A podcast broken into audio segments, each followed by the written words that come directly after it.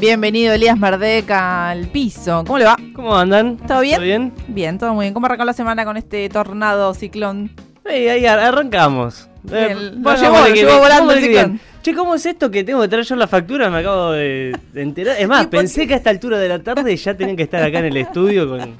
Pero Cafecito nosotros venimos uno. tempranito y no podemos salir en el medio. Usted es el que llega ya pasado entrada el programa Para, y... para las 4 de la tarde ya pueden estar acá la factura. No, pero yo como almuerzo tarde. Entonces a las 4, 3 y media, cuando yo llego a la radio, todavía no tengo hambre. Claro, Me agarra con- después de llega- las 5 cuando llegan los columnistas. Sí, Claro, llega con el almuerzo en, el- la garganta. Claro, ¿no? totalmente. una frutita es ahora.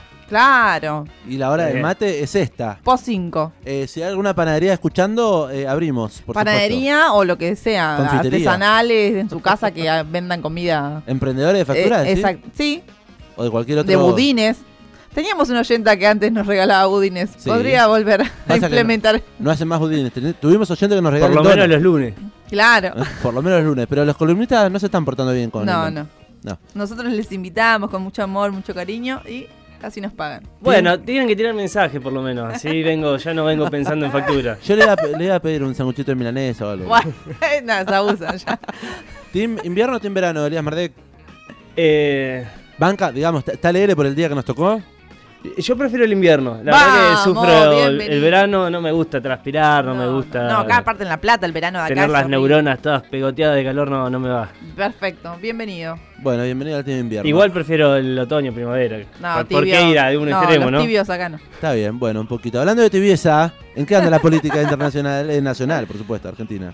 Eh, imagino que lo habla por la gira que No, no sé, yo no que- pregunto. ahí que estuve de euro- europea, ¿no? Yo no hablo, yo pregunto. Soy un simple periodista. No, bueno, eh, vamos a entrar por ahí. Eh, la semana, y no lo vamos a tildar de tibio. No, No, no, no, no vamos. No, Pe- no. Eh, la semana pasada Alberto Fernández estuvo de gira por Europa.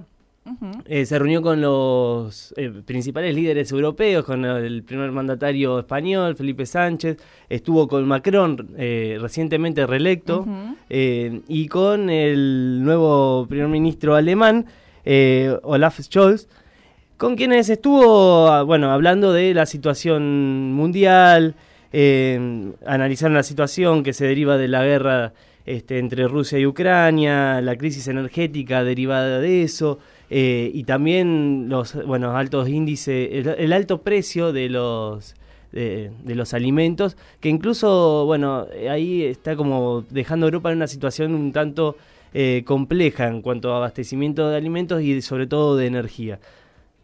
Un poco de esto estuvo hablando Alberto Fernández en esta gira que duró toda la semana pasada, estuvo acompañado eh, por sus eh, allegados, más allegados políticamente, como la vocera eh, Cerruti. Todo esto se dio, eh, bueno, mientras acá también en Argentina pasaron cosas, después nos vamos a meter más en, lo que estuvo aconteciendo acá en Argentina. Allá el primer eh, el presidente dio diversas entrevistas donde habló de estos temas, pero los que más resonaron tuvieron que ver con eh, su relación con Cristina, con la interna. Eh, ahí dejó algunas frases este, bastante eh, fuertes, como, bueno, eh, describiendo eh, a Cristina, ¿no? Por, ejemplo, dijo en una, eh, tiene una mirada parcial absolutamente económica, que desatiende todo lo que nos tocó pasar en el medio, una pandemia. Eh, en otro fragmento de- eh, habla de ella y dice, representa la- en la historia algo significativo y en el presente es líder de un espacio importante, pero hay cosas en las que no comparto su mirada. Ahí marcando un poco, bueno, eh, la distancia Sí, con, total. con Cristina. Eh, después otra frase, por ejemplo, desde el 2019 eh, decían que yo era un títere de ella, pero la verdad es que yo tomo las decisiones, dice Totalmente, Alberto Fernández. cuenta. Y quizá la que más resonó, eh, que un poco también diciendo, bueno, eh, tengo diferencias, hay diferencias, pero ella no es el enemigo, el enemigo es Macri y lo tengo bien en claro. Lo dijo, qué bueno. Eh, es- eso lo, lo dijo y en, y en el medio, bueno, las versiones en, tan- en, en relación a su eh, postulación, su candidatura del año que viene o no. Primero dijo que sí, después se desdijo, dijo que no, no es momento para estar pensando en eso. Así que No sabemos. sin ¿Qué va a que Alberto quisiera que eso sea quizás lo más eh, lo que más resuene de- en su gira europea, fueron más o menos los títulos que estuvieron dando vuelta eh, y donde se posó la atención no solamente de, de los periodistas de acá, sino también de allá, que preguntaban mucho por la situación eh, generada, claro, en el frente de todos.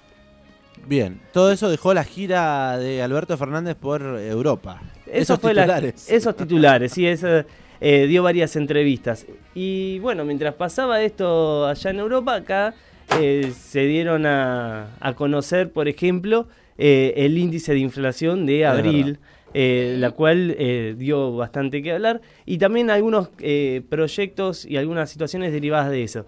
Eso fue el jueves, día que también hubo actividad en el Senado.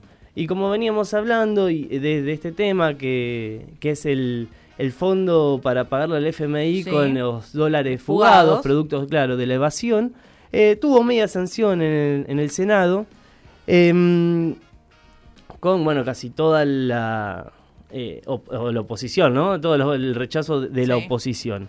Eh, este, esta media sanción, bueno, que, que se dio eh, y en la cual, digamos, im- implica evitar, digamos, evita que los contribuyentes sean quienes paguen la deuda con el FMI, sino que esto se sale directamente con estos dólares fugados.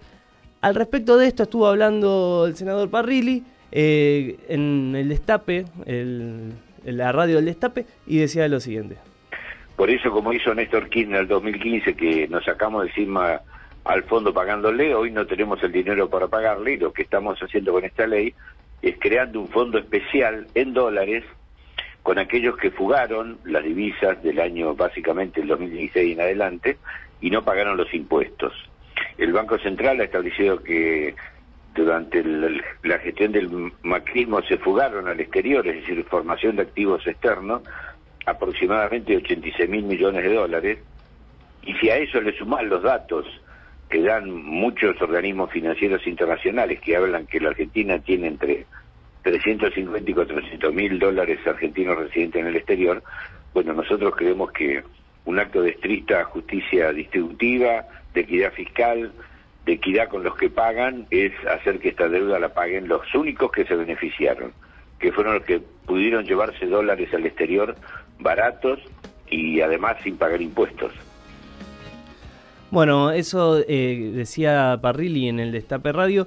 Eh, este proyecto lo que busca es un pago eh, que, digamos, aplicar un, un pago, un, Un fondo. eh, un fondo, claro, este, Con dólares. de dólares, claro, eh, sobre, bueno, fondos o bienes situados en el exterior. Eh, es el, el 20% de lo que se, eh, está en el exterior, producto de la evasión. Sí. Eh, bueno, de ahí saldría el fondo eh, para este pago.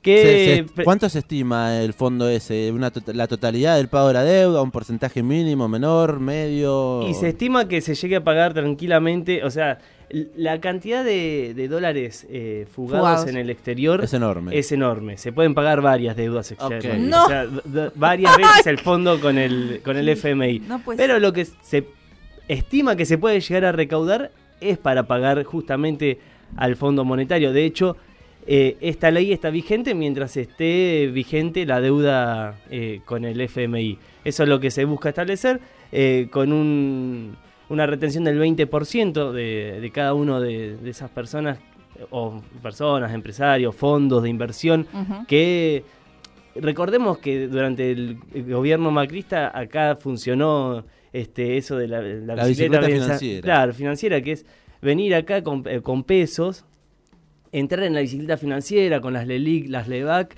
que te daban un gran margen de rentabilidad, una vez que hacen lo que tenían que hacer, en- eh, ¿no? Con, especulando con eso, sacan los, los, los pesos, los pasan a dólares y se los llevaban al exterior. Más o menos en eso consistía muy simplificadamente. Sí, Sí. Eh, bueno, Iba, iba a preguntar, Sí. yo si tengo dólares no declarados en el exterior, ¿qué tengo que hacer ahora con este proyecto? Hay que esperar primero, pero claro, no tengo dólares ni declarados en el exterior ni... no, no, es un, no es un problema que...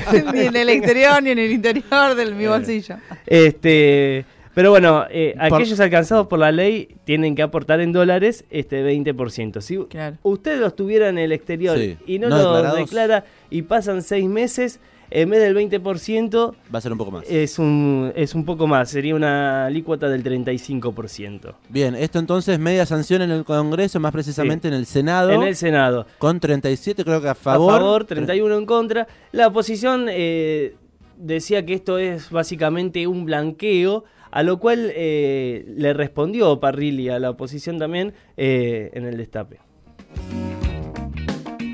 respuesta de, del, del bloque oficialista. No, mira, primero que no es un blanqueo, porque esta es, un, es una ley que lo que tiende es eh, a solucionar el problema con el Fondo Monetario Internacional. Entonces lo mismo tendríamos que haber hecho cuando eh, se acordó el, el acuerdo de- con el Fondo Monetario Internacional, digamos, ¿no? Se podría decir lo mismo, pero no tiene nada, no tiene nada que ver con un blanqueo. Eh, un blanqueo es voluntario, esto es coercitivo. Eh, y además, a mí me llama la atención, ¿no? Porque primero que hay leyes anteriores que tuvieron algunas características que se podrían asimilar a un blanqueo que fueron origen del senador y nadie dijo nada en su momento, porque se rasgan tanto las vestiduras ahora, porque es como eh, que se está hundiendo el Titanic y hay alguien preocupado porque el, el violinista de la orquesta desafina. A mí me llama la atención que Martín Lustó esté preocupado por esto y no esté preocupado por la fuga de divisas este, que hicieron los funcionarios de su gobierno, ¿no? Y lo cual él formó parte. Bueno, ahí escuchábamos a Parrilli. Eh, esto es a partir de la media sanción en el Senado. Ahora el proyecto debería pasar a diputados, donde eh, está más difícil ahí el, el terreno para el, el oficialismo, eh, ya que necesita, bueno, la, la mayoría que no consigue por sí solo. eh, y ante esto lo más eh, probable es que se abroquele la, Upa. la oposición eh, y el bueno quede trabado ahí ahí va, va a tener que trabajar mucho el oficialismo para juntar eh, los votos que le hacen falta para esta la otra mitad no y que salga la ley Bien, el poroteo no alcanza entonces. hoy por hoy no eh, vamos hay que ver cómo responde si la oposición responde unida y se abroquela es muy difícil que se pueda aprobar eh, pero bueno, mientras tanto la primer, el, el primer paso que es la sanción en el Senado ya está, bueno, ahora pasa a diputados. Elías Merdek, sobre las cartas a la mesa, esta, este análisis del tablero político nacional. ¿Qué más tenemos en agenda?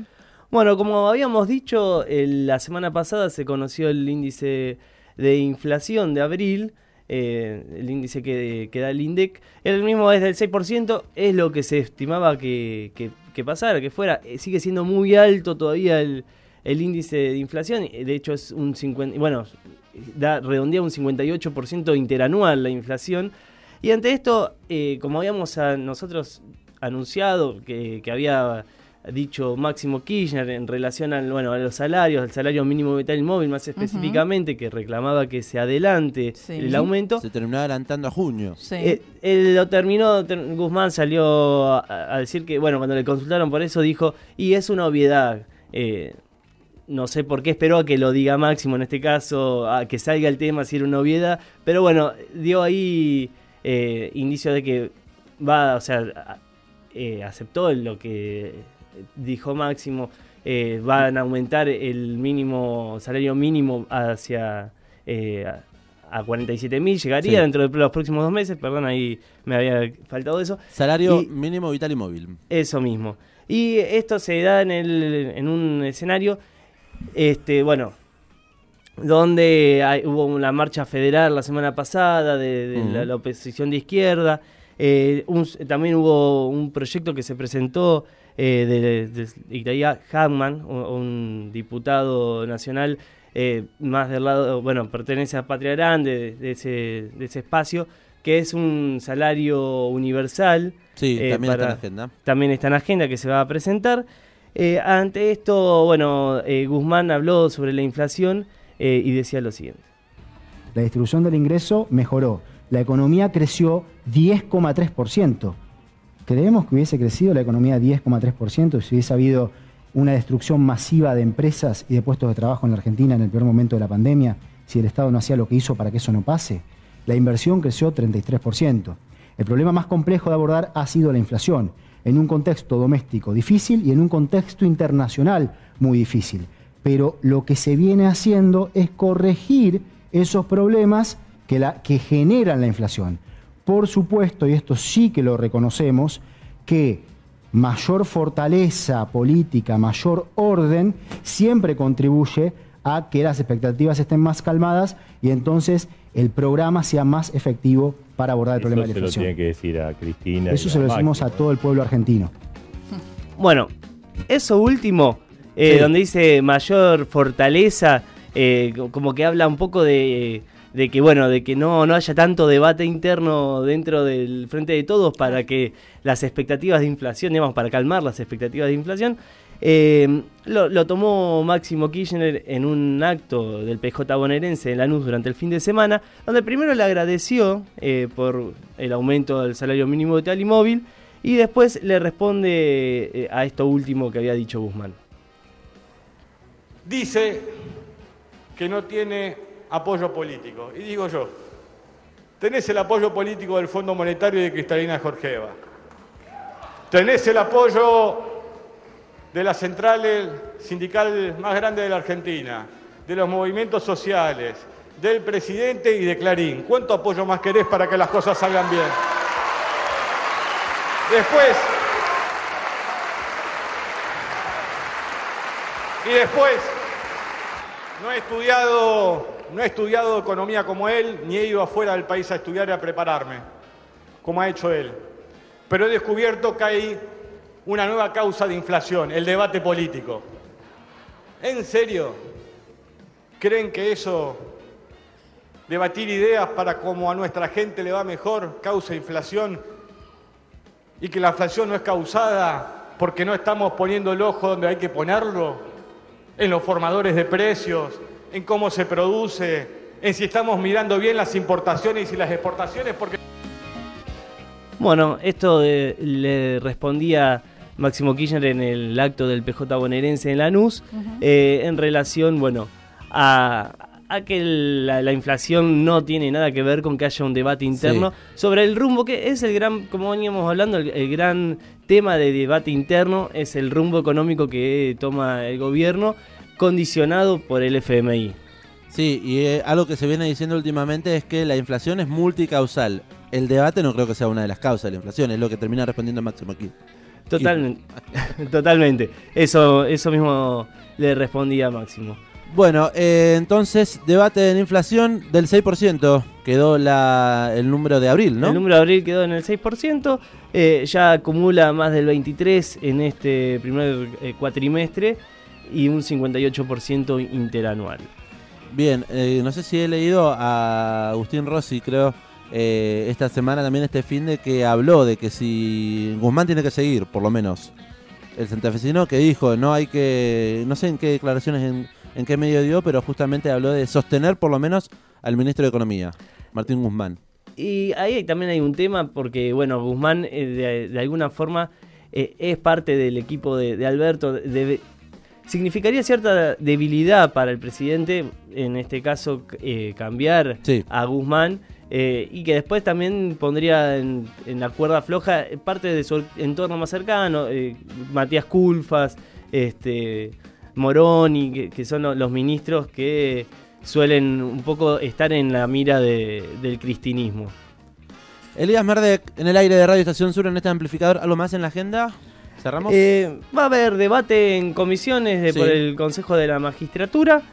eh, y también eh, la boleta única electrónica se, va a discutir esta semana con la exposición de, de- de expertos en el tema. Bien, entonces, semanita de la cual también dará que hablar, por supuesto, en ámbito político nacional. Y el lunes que viene lo tendremos con nosotros compartiendo quizás lo de los dólares fugados no se trata esta semana, ¿o sí? En, en diputados. No, no, eh, Falta. además va a dar, va a dar más, eh, o sea, va a llevar todo un tiempo también, porque estos seguramente se, se buscarán ahí un poco, con un poco de rosca, tratar de llegar al número eh, que permita aprobarlo en, en el- en diputados. Bien, nos llega un mensaje. Hola. Eh, ¿Qué nos dicen? ¿hab- ¿Hablamos de Urquiza en algún momento nosotros? No. Usted, ah, sí. Hemos hablado de Urquiza y de Rosas, ¿no? Eh, de Ur- eh, no sé si acá al aire. Creo que fue al aire, o no lo sé. No sabemos, puede ser. Ah, ¿Las primeras no, creo que no. Pero la negra Elisa Vargas aparece del otro lado y dice, por favor que termine con una frase que es bastante Eh, yo creo que usted se va a hacer cargo de lo que dice. A ver, dale. Urquiza fue un traidor. Eso dijo usted el día Merdé que no. No lo puedo comprometer así. Bueno, lo que se dice en off no, no, no se No, trae acá al aire. Eh, muchas gracias y hasta el próximo lunes. Hasta el próximo lunes. Le hago la, la pregunta al pro de esta semana. ¿Cuántos habitantes va a decir el censo que somos finalmente en Argentina? Nosotros, yo dije 50 millones, Diego dijo 47 millones. Ah, me mataron, no. Un prode, un prode. Y bueno, eh, 46 y medio. ¿Algún justificativo? Eh, eh, lo- no, lo, no lo tenía en mente, no, ningún justificativo. Tiré un número por tirar. ¿46? Y medio. 45 era el último, Sí. el de Nah. hace 10 años. No, Por eso yo dije 50 millones. Me parece muy, muy grande el crecimiento de 5 millones en 10 años, pero bueno. ¿Ustedes lo hicieron el censo ya? Eh, no, lo hago esta noche. Yo igual, Bien. esta noche. Antes del 18 hay que hacer el censo Claro, por digital. eso, esta noche. Bien. Eh, así que lo haremos. Eh, Elías, gracias. Hasta el próximo lunes. Gracias. Bueno, gracias a ustedes, nos vemos el lunes que viene.